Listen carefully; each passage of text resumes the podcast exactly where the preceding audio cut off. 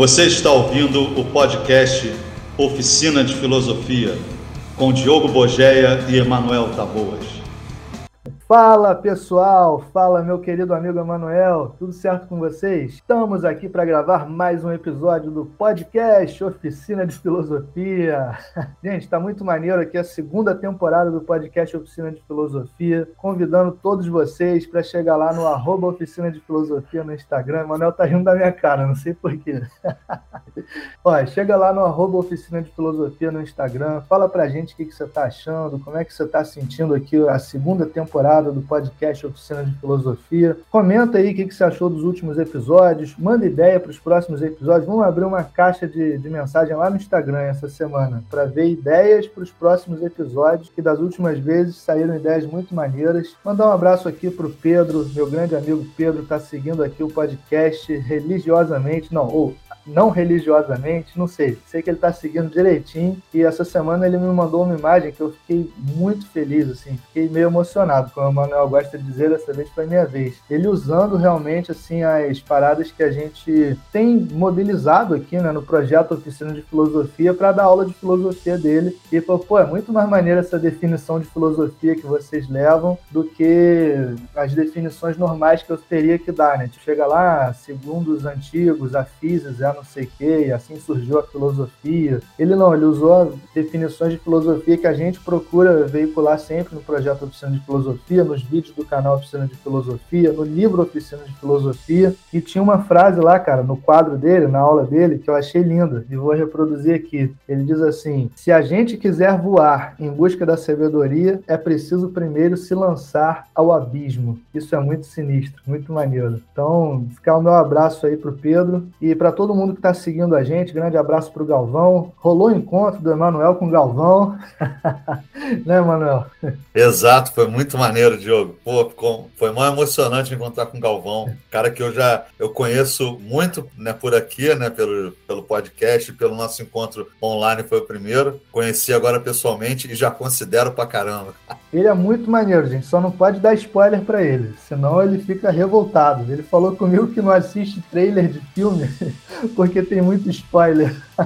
Ele fica boladaço mesmo, é a parada Ele dele. Ele chega mesmo. depois do horário no filme pra, pra não pegar trailer, que é cheio de spoiler. Mas, gente, hoje continuando aqui com o nosso podcast, Oficina de Filosofia, a gente ficou aqui pensando num tema que seria maneiro, porque assim, vou revelar mais uma curiosidade sobre o nosso processo criativo. A gente pode até ter uma lista de episódios, pode ter coisas que a gente já pensou em outro momento que seria legal de falar, mas parte da graça pra gente, imagino para quem ouve também, é que a gente fala naquele dia de alguma coisa que a gente quer muito falar naquele dia. Entendeu? Não adianta ser um negócio, ah, mas tem uma lista e hoje a gente combinou que seria tal tema. Não, não funciona. Tem que ser um negócio que naquele dia a gente queira muito falar. E acaba que nessa semana a gente chegou à conclusão de que o que a gente quer muito falar é sobre meritocracia, sobre essa ideologia da meritocracia, sobre essa fantasia da meritocracia, sobre essa ilusão da meritocracia que circula muito nos espaços em que a gente anda, assim, né? Muita gente fala disso, a sociedade está infestada desse negócio, esse discurso empresarial, esse discurso coach, esse discurso que insiste nessa ideia de meritocracia. E hoje a gente gostaria de conversar um pouco sobre isso e vamos ver até que ponto isso se sustenta, até que ponto isso é só uma baita ilusão. e eu vou começar já passando a palavra para meu querido amigo Emanuel Taboas. Fala aí, Diogo. Fala, pessoal, tudo bem? Mais uma vez, um grande prazer estar aqui fazendo o nosso querido podcast, nosso momento de expor realmente o que a gente pensa das coisas. E a gente faz isso porque sabe que tem gente que está em vários lugares né, onde o podcast chega que também tem vontade de discutir isso, tem vontade de ouvir sobre isso, às vezes fica preso numa opinião porque não tem muito contato com outros tipos de, de pensamento. E para a gente é muito importante saber que tem gente que está pensando isso, que você também pensa isso sozinho às vezes. Então é muito bom para a gente poder dividir isso. É, o tema hoje, né, o Diogo já explicou isso, que a gente chega com os temas meio assim, alguns anotados, alguns que vão vindo, mas geralmente é nesse momento que a gente decide mesmo. E a gente escolheu esse porque, coincidentemente, essa semana, eu e o Diogo dando aula, a gente comentou isso com, com o pessoal. A gente falou, deu uma, uma batida no que seria essa, essa noção de meritocracia. Vocês podem imaginar o seguinte, né? O Diogo dá aula numa universidade é, estadual, né? A, na UERJ, eu dou aula numa, numa universidade privada, que é o, o IBMR, e nos dois lugares, por incrível que pareça, a gente tem essa ideologia, a gente tem essa visão de mundo, né? De que é, hoje, num contexto capitalista que a gente vive, num contexto de muita produção, de, de né? Vocês sabem como é que é o mundo que a gente tem hoje. Essa questão do, do, do você pode construir uma vida de sucesso a partir do seu próprio esforço. Isso está o tempo inteiro sendo dito, né? Isso é dito em vários contextos. É dito em matérias na faculdade, é dito em, em posicionamentos, até mesmo dos alunos em relação ao que eles escutam, né? O que eles ouvem durante a vida deles. E isso, isso é uma coisa que já está impregnada na sociedade, né? Que a gente, querendo, a gente consegue. O que é uma grande, uma grande inverdade, né? Uma grande. Eu vou falar, Diogo, é uma grande mentira isso, assim. Porque o que, que acontece? Existe a questão do mérito. Eu sempre deixo isso claro quando eu discuto a meritocracia. Se você está lá, e até mesmo nisso que eu vou falar, você tem que ver como foram dadas as oportunidades para que acontecesse. Mas, de uma maneira geral, existe aquele mérito pessoal mesmo, né? Por exemplo, você pega e fala, vai lá, vai disputar uma corrida, vai fazer alguma coisa. Assim, tinha muito isso no colégio, né? Olimpíada, que você ia lá e disputava as coisas e ganhava aquela medalhinha honra ao mérito. Não sei se vocês lembram dessa medalhinha que você guardava, ficava todo feliz, chegava em casa. Caraca, tinha Olimpíada no meu colégio, sabe que eu era campeão de corrida? É tinha mesmo, uma medalhinha de honra ao mérito. Eu ganhei na, na minha último ano no Colégio Batista, que eu estudei no Colégio Batista. Aí todo julho, assim, tinha as Olimpíadas. Eu participei na primeira série, na segunda série, na terceira série, na quarta série. Eu ganhei só de ouro na quarta série. Na primeira série, quando eu me classifiquei para a final, eu pedi conselho pro meu pai como é que eu ganhava a corrida. Ele chegou, não, meu filho, olha só, você tem que começar devagar e na metade para frente você acelerar. Esse é o segredo de você ganhar a corrida. Só que a corrida era de 50 metros. Aí eu comecei devagar, quando eu fui acelerar, todo mundo já tinha chegado. Fiquei tristão. Primeira decepção com meu pai. É tipo aquele, é tipo aquele desenho lá, Os Incríveis, né? Que o pai fica, não, não, não, vai devagar. É que seu pai achava que você tinha superpoderes, ia ganhar de uma vez só. Ele falou, Ele achava que ia correr uma maratona, é. né? 42 quilômetros na escola, pô. 50 metros, falou, que horas que eu vou agora? Já tinha ido, né? Eu, eu ganhava é, no futebol, jogava bola, assim, eu gostava muito de jogar futebol. Tu era goleiro, aí, né? Eu era goleiro, eu era um bom goleiro, modéstia à parte. Eu sou baixinho, né? Mas eu, mas eu era um bom goleiro, gostava muito de jogar futebol. E também ganhei no vôlei. Então eu lembro que eu tinha, eu era levantador no vôlei, né? Sempre mais baixinho levantador ali. Eu lembro que eu tinha essas medalhinhas em casa, eu falava assim, pô, o que, que significa essa coisa de mérito, né? O que, que é o um mérito? É mais ou menos isso que o Diogo disse. Você vai disputar uma corrida, você, com você mesmo, tem aquele tempo programado, você vai lá e ganha. Essa vitória, pessoal, não é uma coisa que, que, eu, que eu critico, assim, sabe? A pessoa ela tem o mérito de fazer as coisas dela, sei lá. Se você estuda, se você busca alguma coisa na sua vida, isso é, é legítimo, assim. Você está dentro de um sistema que tem um jogo muito programado para você né, conseguir as coisas, você aprende a jogar, esse mérito existe, não, não é essa a questão. E aí o que, que acontece? Eu sempre digo, julgue o, o jogo, não o jogador, assim tem lá, o jogador, o cara tá se virando como ele pode. Eu não posso tirar das pessoas o que elas conseguiram, Diogo. Isso que eu quero dizer assim. Se foi de uma maneira nesse sentido, do esforço que ela teve. Não tô falando do cara que tem herança,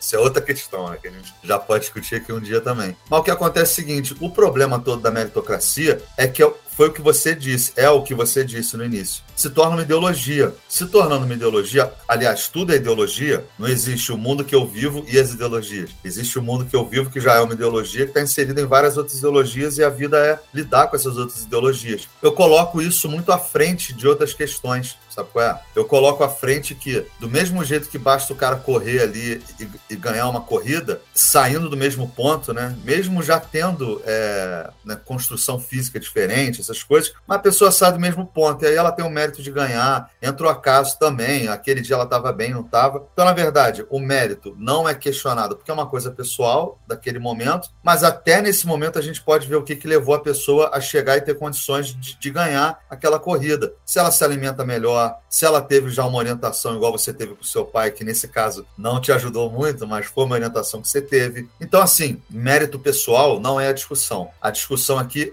é botar uma, uma ideia de que todo mundo, a partir do esforço, consiga qualquer coisa. A questão é essa. Não é você conseguir mais ou menos alguma coisa. Não é você lutar nas, nas adversidades, levar isso em consideração no seu julgamento e dizer que, ah, eu não consegui por causa disso. Não. É dizer que, única e exclusivamente pelo seu esforço, né, pela sua capacidade de lidar com as vicissitudes do mundo, você vai conseguir. Acho que a palavra é essa, né, Diogo? Assim, vai conseguir, não importa o que aconteça. Acho que isso é uma coisa muito cruel da gente falar para as pessoas, porque isso gera uma ideia, principalmente, de exclusão das outras ideologias que acontecem na nossa vida e que determinam muito isso, sabe qual é? Quando eu falo sobre alguém que, que por exemplo, saiu né, de um lugar muito pobre, sabe aquele, aqueles casos assim, a pessoa acorda três horas da manhã, vai andando, atravessa um rio para conseguir estudar. E ela, de repente, consegue, porque ela pode conseguir. O acaso existe, existe sorte, existe tudo. E ela consegue, eu falo assim, tá vendo? Essa pessoa é um exemplo de capacidade, de mérito. Ela não é um exemplo da dificuldade que as pessoas têm num estado que não garante mínimas oportunidades para as pessoas, entende?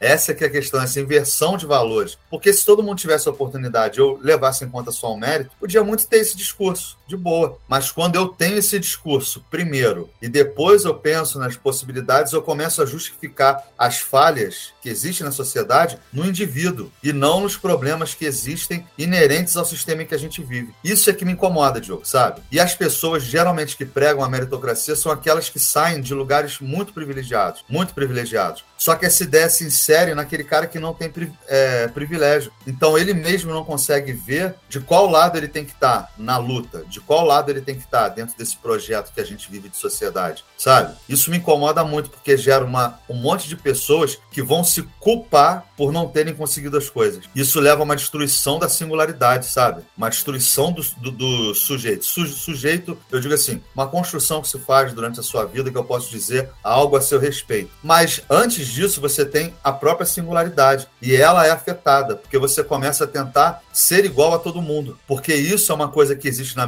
na meritocracia, fórmulas, né? Você tem uma fórmula para se enquadrar num, num projeto de sucesso, se você não se enquadra, tem algo errado com você enquanto singularidade. Olha que crueldade, Diogo. Isso é absolutamente cruel, cara. Uma pessoa que, por causa desse tipo de discurso, não tem a possibilidade de enxergar que nem tudo tem a ver com ela. Nem tudo tem a ver com ela. O que tem a ver com ela é o seguinte: é, você é uma singularidade, você tem uma, um, um modo de lidar com o mundo, e tá tudo bem se esse modo, às vezes, não consegue atingir o sucesso que é dito por todos, que é o necessário para você ser feliz. E aí você se culpa por isso, porque você tem que ter oportunidade numa sociedade, a meu ver, de minimamente ter condições de ter uma vida boa, mesmo que não seja uma busca incessante para ter iate, para ter, sabe qual é? Porque a, a busca parece que é essa. Você só vai ser feliz mesmo quando tiver a possibilidade de ter tudo que o mundo oferece. Isso é uma grande mentira. Até né, pelo próprio projeto. Não sei o que você acha, você acha disso, Diogo, essa questão que eu queria levantar aqui e, e que eu fiquei pensando de ontem para hoje. É assim: o quanto que essa questão da meritocracia retira uma é, responsabilidade que existe na geração de, de oportunidades, em quem tem que gerar essas oportunidades, e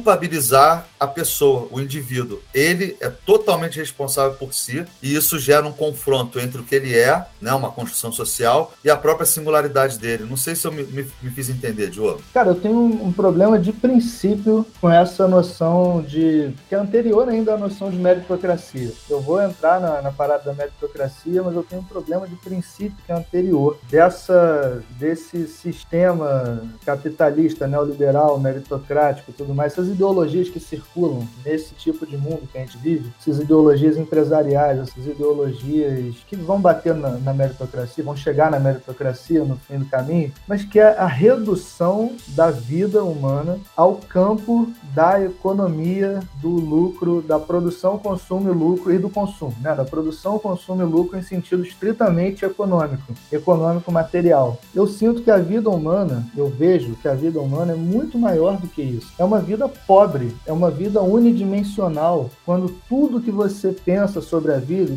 toda a sua vida é voltada para a produção, consumo e lucro dentro desse sistema econômico. Né? Isso vai, tem muito a ver para mim com essa redução do ser humano ao homem trabalhador e um trabalhador nesse sentido específico de produção, consumo e lucro, no sentido econômico material. E para mim, tanto o liberalismo, quanto o neoliberalismo, quanto o marxismo fazem esse mesmo tipo de caem nesse mesmo tipo de problema, uma redução do ser humano à sua condição de trabalhador no sentido econômico material. A vida humana é muito mais do que isso para mim. A vida humana envolve outras dimensões. Primeiro, né, que cada ser humano, como eu sempre falo, a coisa que a gente tem de mais bonito, mais interessante, mais fantástico é a nossa singularidade. E a nossa singularidade, eu gosto disso no conceito de singularidade que eu trago, que é diferente do indivíduo, do individualismo, coisa do tipo, que o indivíduo é indivisível. A noção de indivíduo, que é liberal, ela tem uma herança cristã forte. Aquela alma única e indivisível, porque o que é perfeito é indivisível, e a alma foi criada por Deus, portanto ela é indivisível. Não, a singularidade, a beleza dela tem em ser múltipla, tem em ter múltiplas dimensões, ser multidimensional. E essas múltiplas dimensões irem se entrelaçando entrelaçando numa rede que compõe uma coisa singular, uma coisa singular feita por uma rede de muitas e muitas e muitas circunstâncias de diferentes tempos e lugares e matérias e áreas da vida, né? desde a biologia, química, economia também, obviamente, não se exclui a economia, ela está aí presente, mas as relações afetivas que a gente vai estabelecendo com as pessoas, as relações familiares, as relações com as instituições várias pelas quais a gente passa, a formação intelectual, a formação são é, os interesses artísticos, as expressões artísticas que vão atravessando esse nosso corpo. Isso, para mim, é muito importante, essa dimensão da singularidade, todas essas dimensões que compõem uma singularidade. Então, uma coisa que eu acho, de princípio, pobre nesse tipo de raciocínio é, em que o dinheiro se tornou um deus e o mundo se tornou capitalista por excelência, nesse sentido econômico material, e, e, e tudo mais que vem com isso, né, as ideologias neoliberais que hoje comandam nosso, nossa forma de vida, essa noção de que o mercado deve comandar a vida e a vida deve ser vivida em função do mercado, essa noção de que é, existe a meritocracia, né? porque aí que vai vir o meu, meu problema de princípio. Eu estou explicando, mas vai chegar. Calma. Uma coisa que você falou que é muito importante, que basta você se esforçar que você vai ser bem sucedido. Mas veja que já está decidido desde o início, nesse raciocínio, que ser bem sucedido é igual a se dar bem dentro do mercado econômico material. Se você se deu bem dentro do mercado econômico material, você é um, é um sucesso. Você fez sucesso, você é um sucesso, você é bem sucedido. E aí essa ideologia do, da meritocracia já está totalmente banhada nessa ideologia anterior que diz que a sua vida se resume ao mercado, se resume à, à dimensão econômico-material. E aí sim, vem esse tipo de coisa. Basta você se esforçar muito que você consegue ser bem sucedido. Basta você querer que você consegue ser bem sucedido. E as aberrações vão proliferando. Tipo, basta você pensar que você consegue ser bem sucedido. Ontem eu passei na aula uns vídeos de coach que eu recomendo, chama Comédia Coach. Aí tinha Comédia Coach 1 e Comédia Coach 2. Aí tem um cara desse coach comandando uma plateia lá numa empresa, não sei o quê, e ele fica mandando as pessoas repetirem: Eu sou bem sucedido, eu sou feliz, eu tenho saúde. Porra, não é questão de você falar ou pensar para ser feliz ou ter saúde. Se você estiver doente, você está doente. Você não vai falar eu tenho saúde saúde vai ter saúde, entendeu? É a mesma coisa com riqueza. Não adianta você pensar que é rico para você ficar rico, não adianta você querer ser rico para você ficar rico. Tem uma questão, vou entrar nela para jogar para você, que me, me interessa também essa questão, que me incomoda nessa questão da meritocracia, é o absurdo que ela expressa, assim, a mentira que ela expressa. Essa ideia de que as pessoas que mais trabalham, ou que basta você trabalhar muito para você ficar rico, é uma mentira, porque as pessoas na sociedade que mais trabalham não são as mais ricas da sociedade. Ou pelo menos a maioria delas que mais trabalham não, é, não são as mais ricas da sociedade. Pensa no padeiro que acorda 5 da manhã ou 4 da manhã para te entregar o seu pão quentinho 6 da manhã todo dia e vai ficar trabalhando até 6 da tarde para você comer o seu pãozinho da tarde. E amassando massa, virando massa, não sei o que, colocando no forno, tirando aquele quente da cozinha, sem condições adequadas e tudo mais. Esse cara trabalha pra cacete, isso é um fato, trabalha muito. Esse cara não tá entre os mais ricos da sociedade. Pensa na galera que botou o asfalto daqui até Petrópolis, que eu hoje posso pegar meu carro e visitar o Emanuel, se eu quiser. Essa galera que botou asfalto embaixo de sol quente, operando máquina pesada, batendo naquele troço com marreta e tudo mais, essa galera trabalha muito, é muito trabalho, e não tá entre os mais ricos da sociedade, entende? Então é simplesmente mentira você dizer que se você trabalhar muito, você fica rico. E aí existe aquela coisa do exemplo fora da curva, né, Manuel? Tipo, não, mas existe um cara lá em. Cara que eu adoro, vou dar um exemplo que eu adoro. Um cara lá em Kijing, no interior da Bahia, que ele gravou um vídeo pro TikTok, chutando no gol, no campinho de terra. Ele fala: receba, caralho! Sim! Me amarro. Luva de pedreiro. Um abraço pro Luva de Pedreiro. Um dia ele vai ver esse podcast e vai se reconhecer. E aí o pessoal vai dizer: pô, mas esse cara vai ficar rico, porque ele já tem milhões de seguidores. Então ele conseguiu, com o próprio esforço, com o próprio trabalho, sem pedir nada a ninguém, sem incomodar ninguém, ele foi lá, fez o dele e ficou rico. 0,1%. Existe esse 0,1%, que é a Maria da Paz da novela, que começou a vender bolo na rua, e aí criou a própria empresa, não sei o que, e ficou milionária. Bacana. Mas isso é 0,1%. Então eu não posso, e de verdade, 0,1%. Então eu não posso te chegar e fazer disso para você um esquema de vida, um mandamento de vida. Trabalhe muito que você vai ficar rico. Seria o equivalente de eu chegar para você e falar: Ué, por que tu não tá milionário ainda se existe Mega Sena? É só você jogar. Você tá jogando o suficiente? Joga hoje, amanhã, depois, sei que, que você vai ficar milionário. Você não joga, como é que você vai ficar milionário? Mas sabe qual é a proporção dos vencedores da Mega Sena? 1 para 100 milhões. Então eu não posso te dar uma proposta de vida cuja chance é 1 para 100 milhões e dizer que a culpa é sua que você não conseguiu. Não, a culpa, que não é culpa, mas assim, a culpa é das, da, das chances, da probabilidade que é de, tá de 1 para 100 milhões contra você. Né? Não é a sua culpa. E a ideologia meritocrática fica repetindo que é a sua culpa porque você não se esforçou bastante, não trabalhou bastante. Isso aqui é foda, né?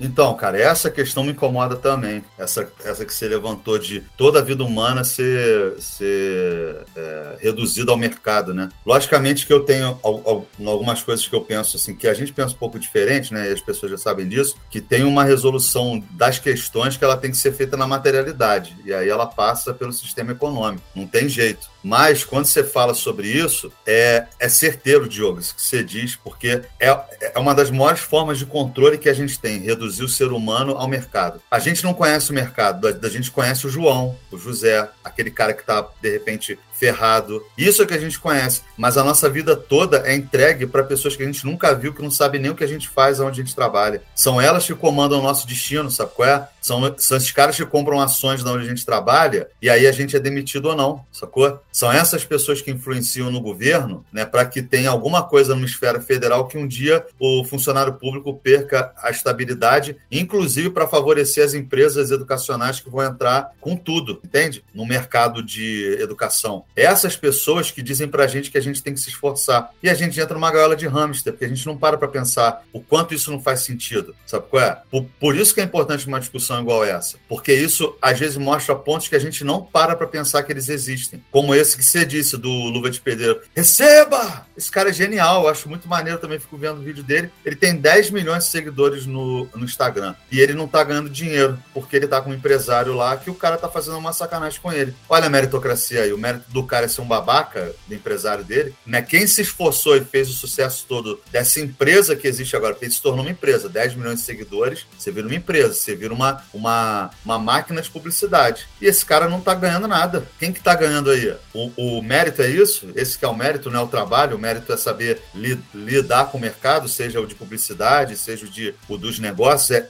é, é isso que estamos dizendo? Se for isso, nenhuma pessoa comum consegue chegar aonde dizem que é o sucesso. E essa questão econômica é muito escrota mesmo, cara. O cara pode pegar. Você conhece as piores pessoas, às vezes são as mais ricas, cara. As piores pessoas que você pode conhecer na tua vida. Não tem a ver com isso, né? E essa coisa cristã de você ser bom, é ser bom, inverte a lógica no mercado, é ser bom dentro do mercado, satisfazendo aquele interesse do mercado, trabalhando muito e mostrando que tem sucesso no mercado. Isso é aquela velha herança que não, não, não sei, ela faz parte de um processo liberal, mas aquela velha herança que tem lá do homem que se autocria, americano, do branco anglo-saxão protestante, que vem lá na Inglaterra, chega nos Estados Unidos com destino manifesto, né? né? Tem essa coisa, o destino manifesto deles, que era o quê? Eu tenho uma terra e agora eu posso fazer aqui a minha vida e ser feliz. A gente tem um destino manifesto agora, que todo mundo vai conseguir um dia chegar a ser o Jeff Bezos se se esforçar. Ou seja, você tem uma troca ainda de, de das tuas ações serem feitas de um jeito para você ter uma graça na vida. Graça nesse sentido, né? De ter bênção. E parece que o esforço que se tem hoje é o do trabalho, porque o trabalho libertou o homem de uma certa maneira. Isso eu tenho que dar o crédito aos liberais, sempre vou dar. A gente já discutiu isso aqui, que foi absolutamente importante que tivesse uma discussão dessa lá, para a gente sair desse, desse julgo absoluto, né? E entrar numa noção de quem é o indivíduo primeiro. Inclusive, para a gente falar hoje sobre singularidade, eu tive que ter uma libertação, né? E saber quem é um indivíduo, mas mas a lógica não mudou. Botaram uma ilusão pra gente assim. Não, na verdade, não são mais aquelas pessoas que sempre tiveram dinheiro que têm dinheiro, não, tá? São as pessoas que se esforçam. São esses novos empresários. A lógica não mudou em nada. Você vê quem tem grana mesmo é quem já vem de uma exploração constante do trabalho há muito tempo, João. Há muito tempo. Inclusive, quem faz sucesso, esses caras gigantescos aí, você vai ver a vida desses caras, nenhum deles saiu do zero, Diogo. Nenhum deles do zero. E geralmente trabalho, você pode ter, lógico, um cara, igual o caso do Luva de Pedreiro, você tem um cara que na vida normal, né, das pessoas que estão no cotidiano, o cara lá no Nordeste, não sei o quê, o cara saiu. Do mesmo jeito você tem lá os empresários, todos herdeiros, milionários já de família. Você pode ter um cara que tenha se tornado isso vindo do zero, até acho que tem. Mas quando você pega a grande maioria, ninguém alcança isso só pelo trabalho. Essa é que é a nossa questão aqui, gente. O trabalho não é o ponto de partida para você ter o sucesso, visto que a sociedade sociedade é baseada nessa parada econômica. E aí a gente não para para pensar mesmo nisso, Jogo, você disse. O meu sucesso seria ser um artista? Artista no sentido de criar arte, não artista para o mercado, não. Essa coisa da criação. E aí você vai perdendo essa criação, cara, que é o que te possibilita ver, inclusive, essas mentiras que a gente vive. Sabe qual é? A criação nesse sentido, criar conhecimento. Você não, não só recebe conhecimento. A galera tem essa noção, às vezes, que eu acho meio estranha, assim. O Sócrates que me ensinou, o, o Platão que me ensinou isso, por incrível que pareça. Quando ele fala daquele cara saindo da caverna, aquele processo, quando ele narra, é doloroso, cara. Você está criando alguma coisa. Então, assim, eu vejo que o mercado me diz que eu tenho que criar as minhas próprias oportunidades e ele joga contra mim, mas o conhecimento não faz isso, não, cara. O conhecimento te abraça, sabe qual é? Ele fala, vai ser difícil, mas eu tô aqui, cara. Vamos ver qual é. Vamos ver se você chega. Vamos. Aí eu acredito no esforço. Acredito mesmo, porque é um esforço, a gente sabe disso, né, Diogo? Sentar, estudar ou né, participar né, de lugares onde existe conhecimento, isso é um mérito que eu não posso tirar de uma pessoa que busca, não, cara. Sabe? Isso eu acho que é um indivíduo mesmo sentando ali. Mas aí é que eu falo, esse, esse mérito, a partir do momento em que ele tem possibilidade, eu julgo esse indivíduo. Eu falo assim, pô, ele foi lá, pô, maneiro, se formou, fez o mestrado, fez o doutorado dele, pô, o cara tá, tá, tá trabalhando no médico. Mas aí eu tenho que fazer uma análise mais profunda, que é essa que a gente está fazendo aqui. É quando você diz que o ser humano é totalmente voltado para o mercado, e aí o mercado determina as primeiras oportunidades que ele vai ter, sacou? E aí o que, que acontece? A questão do mercado que você está falando leva a uma redução do indivíduo a se ele tem dinheiro ou não tem. Isso é o que mostra se ele é feliz ou não, se ele tem alguma coisa ligada ao capital, mesmo cedendo o tempo de vida dele. Será que ele cedeu do jeito certo?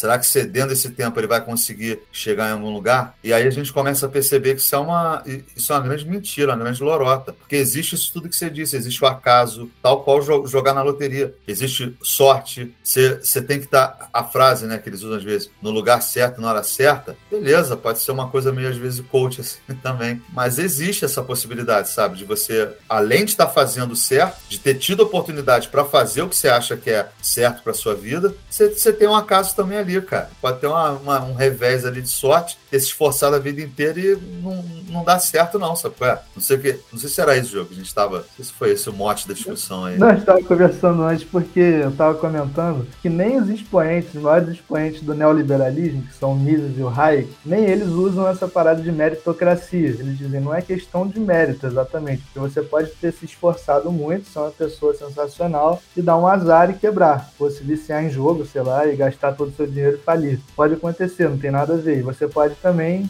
ser um cara que só teve uma ideia na vida e deu sorte daquilo captar muita, muita atenção dos consumidores e você ficar rico. Então não tem a ver com meritocracia, isso é um negócio que surgiu mais nos Estados Unidos. Mas claro que aí a base da ideia acaba se inspirando muito na noção neoliberal de que só depende de você ser rico. Porque se você conseguir construir um produto que atenda ao mercado consumidor de uma maneira eficiente, que chame a atenção dos consumidores, você vai ficar rico. Mas é isso que a gente estava falando. Né? Tem sorte, tem a casa, tem um monte de coisa que não depende só de você, mas principalmente existe uma desigualdade social muito grande, né, cara? Que se você joga nessa coisa como se fosse uma competição em que todo mundo parte do mesmo ponto de partida, é uma ilusão. Nunca vai ser. Se você joga essa abertura de mercado, assim, para que cada um dependa só de si mesmo, quem já parte de uma grana muito grande vai ter essa grana para investir em si mesmo, na própria imagem, na própria empresa e tudo mais, e ficar mais rico. E se você já não tem nada, você vai ter que, pô, você vai, tende a passar cada vez mais dificuldades se não tem nenhum auxílio para te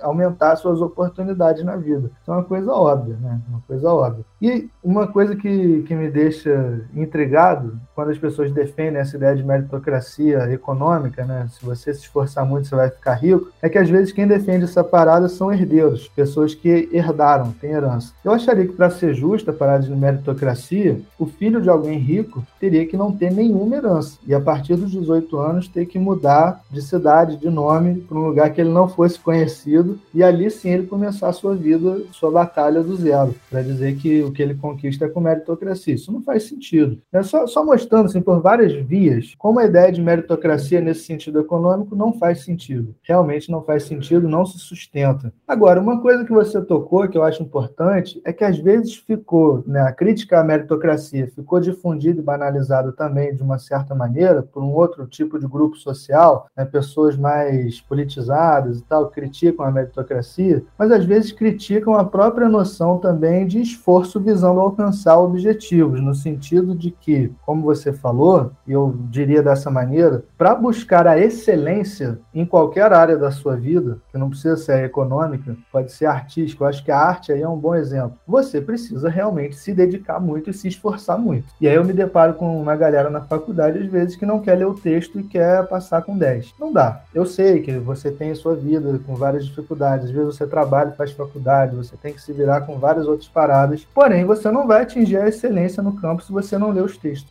Exatamente. Sabe qual é? Não adianta você dizer, ah, mas isso é meritocracia, não sei o quê, como assim? Eu tenho que passar com 10 só porque eu me inscrevi na disciplina. Desculpe. Não. Se você quer excelência na sua área, você vai precisar ler muito. Se uma pessoa quiser atingir a excelência na área, na área artística, o cara quer ser um bom músico, o cara quer ser porra, um cara que toca guitarra pra caramba, um cara que canta pra caramba igual você canta, alguém que, sabe, atinge a excelência numa área da vida qualquer, aí os slogans que se usa de maneira errada no mundo empresarial passam a fazer sentido nessa área. Porque realmente você vai ter que trabalhar enquanto eles dormem, seja quem seja eles. Realmente você, quer dizer, não precisa ficar se comparando com outras pessoas, esse negócio de eles dormem, isso é bobagem, mas assim, você realmente vai ter que roubar algumas horas de sono de si mesmo. Você realmente vai ter que abrir mão de às vezes estar com amigos curtindo várias paradas, porque você quer estar se dedicando àquela parada. Você realmente às vezes vai abrir mão de encontrar, de ter às vezes uma namorada um namorado, de estar ali dando sempre atenção a alguém, porque você vai ter que se dedicar muito a essa parada. Isso existe na vida, entendeu? Então, se você quer ser um pensador, um filósofo, você vai ter que se dedicar muito, sim. Vai ter que inventar tempo na vida, sim. Vai ter que ter uma disciplina, sim. Isso eu acho importante essa palavra, que ela é muito jogada fora junto com a noção de meritocracia. Disciplina é muito importante, cara. A gente não estaria na segunda temporada do podcast, Oficina de Filosofia, pode parecer uma bobeira isso isso. Mas é trabalho, é a gente sentar junto, conversar, trocar ideia, parar nos domingos que a gente tem para ir gravar. Fala aí.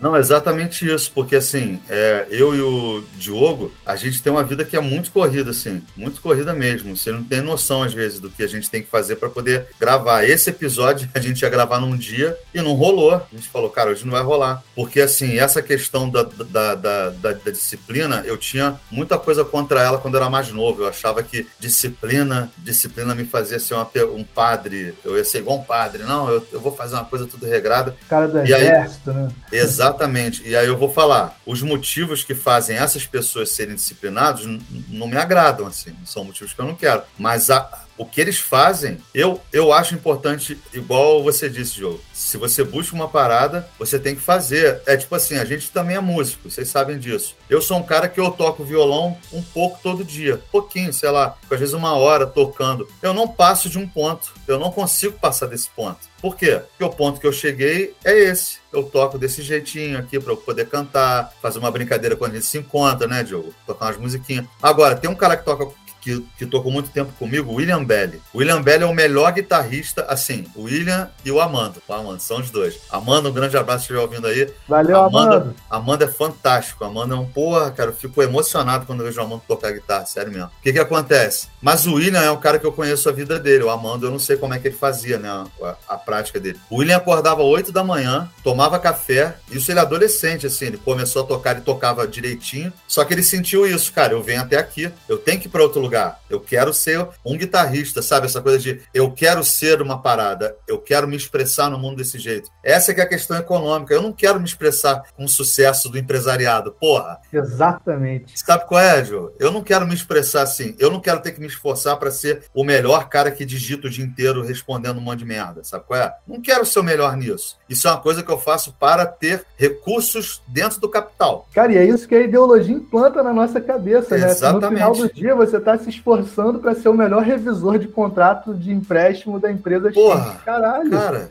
na moral é isso, cara. Eu não entendo isso, assim. Não é uma coisa autêntica, é uma coisa criada que ela é necessária para o mercado. Você às vezes não tem oportunidade, né, de se dedicar mesmo à música, porque você já pega uma fase da tua vida tem que trabalhar. Imagina quem não tem nada. Eu sempre tive três refeições por dia. Eu sempre tive essa condição de poder fazer as coisas, estudar. Minha família me ajudou muito. Eu não, cara, não tem nada que seja assim, olha o mérito. Não, o meu mérito, se eu tenho algum, foi sentar, ler, estudar, escrever, nossas conversas, né, Gil, quando a gente estava estudando. É isso. Mas o que acontece? Então, coloco na minha cabeça que eu tenho que ser essa pessoa que, assim, é gerado para mim uma demanda que não é minha e eu tenho que ser o melhor nela, não importa o que aconteceu, eu posso estar odiando. Os meios do, do capital impedem que a gente tenha tempo para se dedicar ao que a gente realmente quer. Isso é uma lógica cruel. E é o que, que acontece. O William era um, era um cara que acordava oito e pouca, tomava café, ele só parava de tocar 10 horas da noite, todos os dias. Ele me falou isso. E não é assim, ah, vou tocar uma musiquinha, não. Era assim, partitura com exercícios todos programados, repetição, uma hora em cada exercício. Cansava a mão, dava cinco minutos, ia lá, voltava, uma hora em outro exercício. Hoje em dia, o que, que ele faz? Ele toca igual um animal, é brincadeira. O cara, o, a, a, a mão dele se mexe com uma facilidade que você vê. Aí você fala assim: olha o talento desse cara aí que eu fico, puto, vai se fuder. Sério mesmo, Diogo. Porra. Olha, o cara nasceu para ser músico. Não. Ah,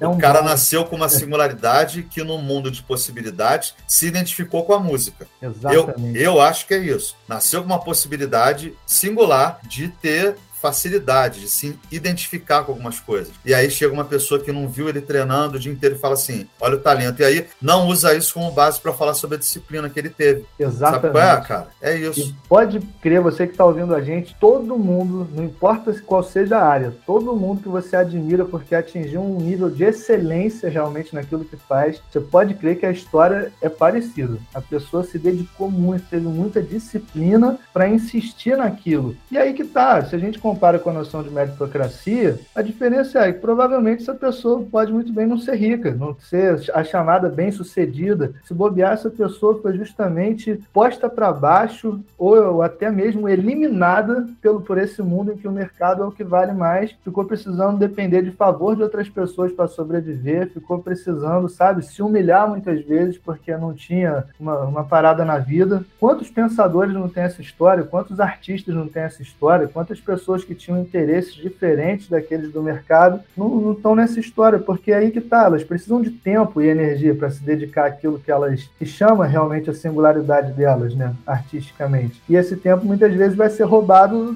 desse tempo de mercado, que, que era de dedicação ao mercado, né? Aí é que tá o lance, cara. Essa galera fica usando, tipo assim, vamos ver como era a vida do Kant, vamos ver como era a vida do Beethoven. Aí fala assim, o cara dormia duas horas por dia, ele fazia a sua caminhada do dia, ele lia de 8 da manhã até as 10 da noite, ficava lendo, escrevendo. E ele fala assim: vamos usar isso para você ser o melhor digitador da empresa. Aí é que me fode, entendeu? Pô, e, aí, e é, o trabalho ideológico é tão forte nesse sentido que isso vai se entranhando na nossa cabeça. A gente fica achando que realmente ser bem sucedido é ter sucesso no mercado de trabalho, seja em qual for a área, né? Ganhar dinheiro, ser rico, não sei o que, no mercado de trabalho, ser chefe, ser gerente, não sei o que. E aí no final do dia a gente fica se cobrando de realmente corresponder a essas expectativas que são do mercado, que às vezes não tem nada a ver com a gente. Já aconteceu aqui entre a gente, para você ver, a gente que está sempre trocando essa ideia, não vou entrar profundamente, que tem as suas questões, né? não, não, vou entrar lá no questões do seu trabalho, mas, pô, uma vez ou outra eu já te peguei pensando, Emanuel, por que realmente a essa hora da noite, domingo, você está preocupado com essa questão, que é uma questão de trabalho? Sabe qual é? A coisa, e você, estou usando você como exemplo, você é um cara que está sempre muito ligado nessas questões. Imagina quem não está discutindo, quem não está estudando, pensando filosoficamente sobre o funcionamento do mundo, entra facinho na cabeça da pessoa. A pessoa vai dedicar a vida dela a se tornar o melhor na empresa, o melhor no mercado de trabalho, que às vezes não tem nada a ver com ela, não está atingindo a excelência para ela num campo que está enriquecendo a vida dela, está enriquecendo o patrão dela, enriquecendo a empresa dela. Nossa, eu ouvi uma frase essa semana de jogo, sério mesmo, é. Não é problema, é desafio. Maluco. Depois da gente ter dado um curso do Nietzsche. Imagina o que a gente sente com essas frases. Não, não, não, não é lembro onde que eu ouvi. É mas assim, as pessoas elas querem resultados o tempo inteiro, não importa o que aconteça, não importa o que aconteça, querem resultados. Esses resultados eles têm que ser entregues em 10 segundos. É um problema isso, na verdade, que foi gerado por alguém. Esse problema não é meu, de fato, porque o meu é o quê? Assim, uma pessoa que trabalha em algum lugar desse, pode ser uma empresa, pode ser um, um, uma repartição pública. Existe um problema que chega de imediato, que não foi gerado por você, aí você não tem que resolver um problema. Isso é um desafio para você mostrar o seu potencial. Meu irmão, na moral, me beija, pelo menos. E olha só, cara, essa parada, o seu potencial, o seu valor, o seu.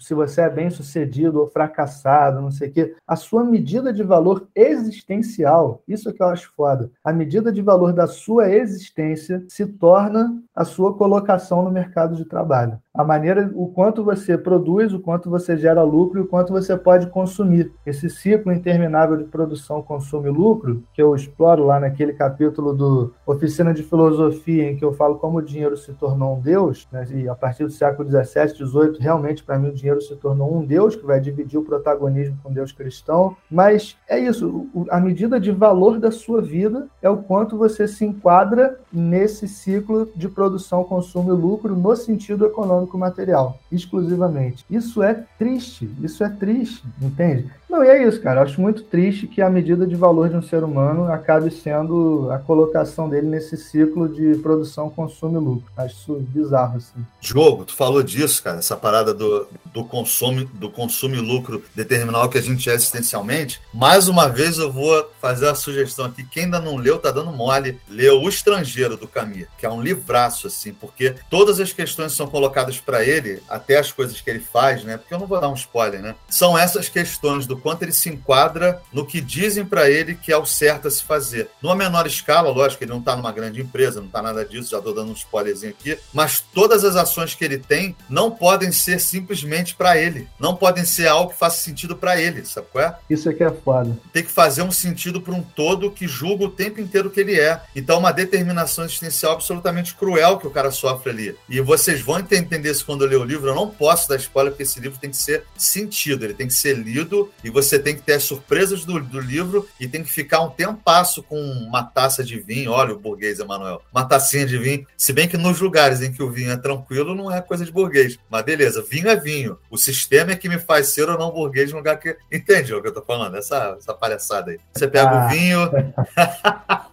Você pega o vinho, você toma um café, você vai tomar uma cerveja. Depois de ter lido esse livro, eu tenho certeza que essas coisas vão ter outro sabor, vão ser diferentes, porque você vai pescar essa paradinha de que assim, o quanto que as suas ações elas fazem sentido para você e você o tempo inteiro coloca elas contrárias ao que dizem que, é, que, que tem que fazer sentido. E aí você transmite isso numa coisa existencial pequena, que é a morte de alguém ou é o jeito que você lida com isso. Você coloca isso no seu, no seu dia a dia dentro da meritocracia. É o tempo inteiro você tendo coisas que fazem sentido para você, você não tem oportunidade de desenvolver essas coisas e você começa a desenvolver coisas que fazem bem para outras pessoas que você nem conhece, meu irmão. Pelo amor de Deus, Diogo, a gente é muito otário.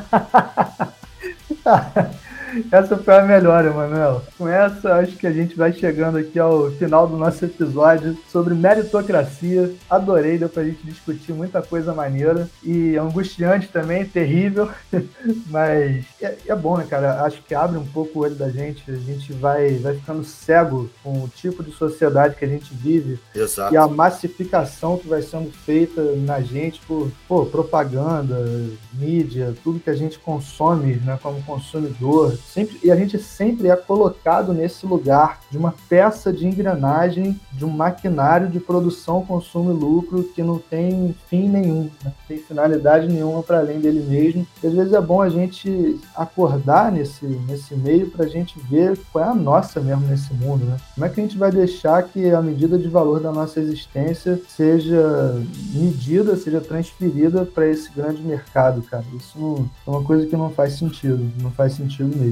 Nenhum, Diogo. Do ponto de vista de uma singularidade tão rica, nesse sentido, sim, rica, que cada um de nós é, eu acho pobre esse sistema. Eu acho que o mais rico dentro dele ainda é pobre se ele está funcionando só dentro dessa lógica de, de produção, consumo e lucro, se enquadrando como engrenagem aí dentro, entendeu? E é uma crueldade, cara, a gente não ter a possibilidade de ver singularidades que, sabe, nesse sentido que a gente está falando da defesa, não do individualismo, mas da singularidade. Sabe? Exatamente. As pessoas pessoas, se as pessoas pudessem realmente não ter que o tempo inteiro se enquadrar, o tempo inteiro, sabe qual é? Porque se enquadrar, às vezes, numa tribo, num, numa coisa assim que você está vivendo ali, a materialidade, faz sentido algumas vezes, né? A cultura tal, mas tem uma coisa que é se enquadrar dentro de, um, de uma, uma, uma capa do trabalho, sabe qual é? Isso é muito. Isso, isso é assim, eu só vejo isso cinza, eu não consigo ver cor nenhuma nisso, sabe qual é? É muito doido. Exatamente, exatamente. Sua identidade vira o seu trabalho trabalho, né? É. Seja qual for. Sua identidade vira primeiro estar trabalhando, então você está sendo alguém na vida. Olha,